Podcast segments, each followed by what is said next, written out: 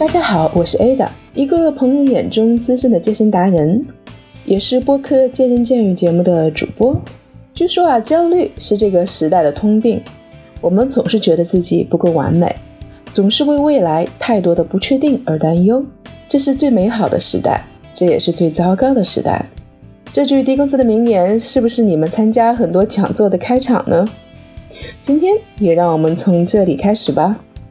对于大多数人来讲，我们可能没有办法完全的掌控自己的人生。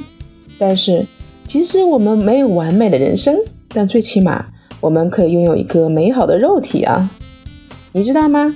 拥有一个比自己实际年龄小十几岁，并且比同龄人更有青春活力的身体，需要付出怎样的努力吗？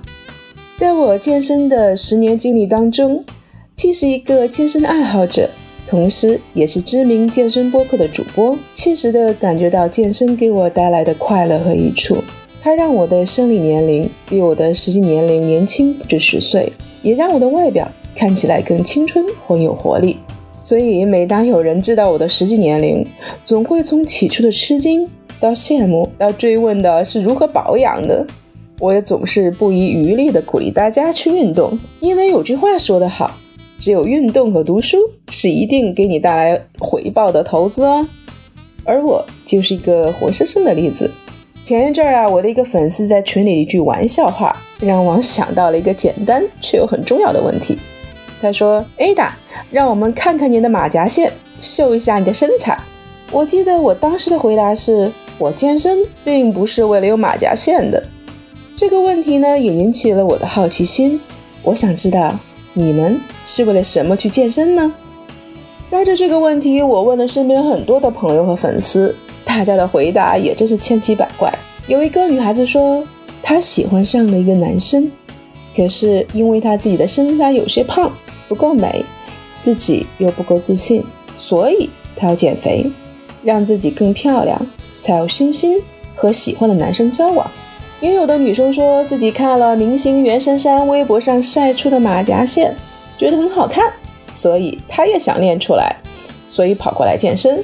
而我的一个男性朋友则纯粹是由于健康出了一些问题，由于单位的体检报告上显示出他亚健康的状态，医生警告他说应该多做些运动了。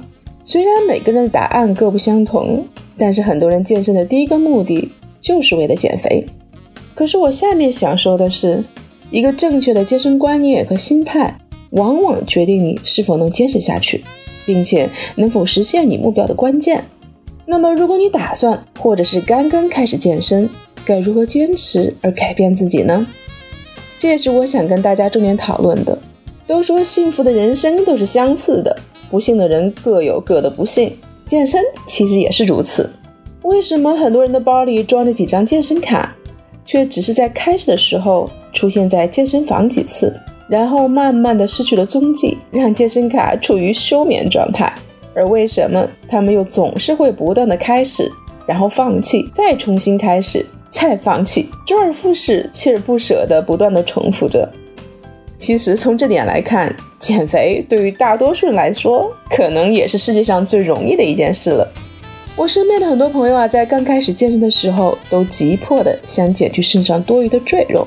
为了达成这个目标，会想尽一切的办法去尝试节食、拼命运动。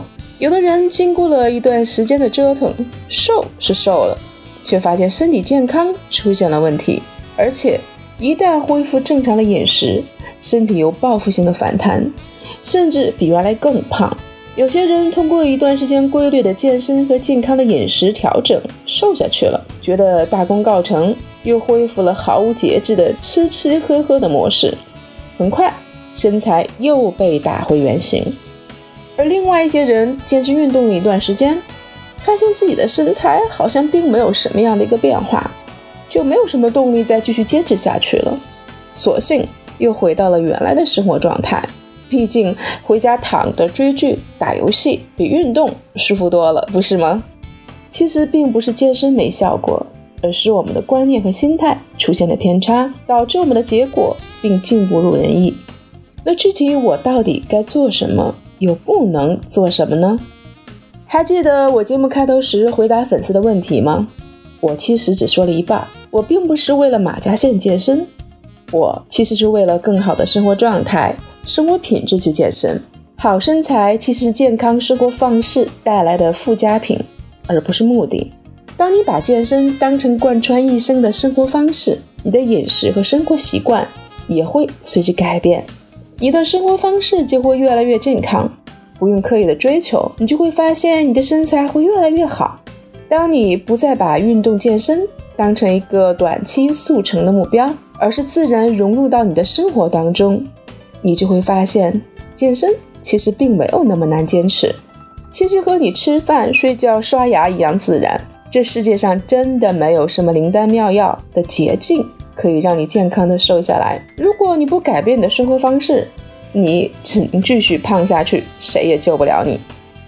在我身边啊，其实有很多对自己要求非常高的大神级别的朋友，常年低体脂和保持一定强度的训练，身材一直保持着很好的状态。那他们呢，对饮食呢有严格的管理和要求。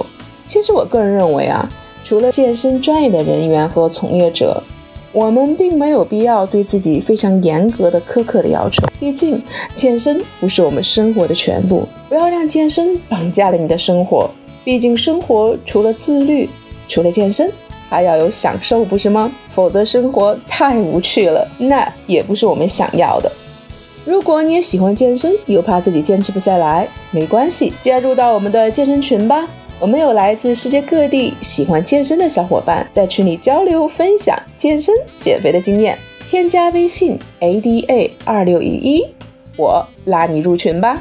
我的节目呢也会持续的更新，如果你也喜欢，也欢迎继续关注我们的节目。我们下期不见不散吧。